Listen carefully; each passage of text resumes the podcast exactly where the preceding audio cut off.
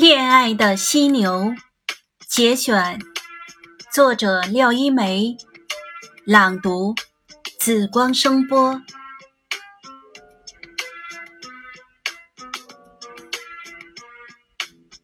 人是可以像犀牛一样那么勇敢的，哪怕很疼也是可以的。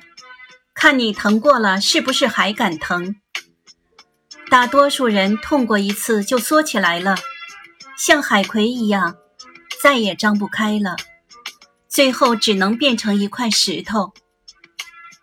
要是一直张着，就会不断的伤害，不断的疼痛，但你还是像花一样开着。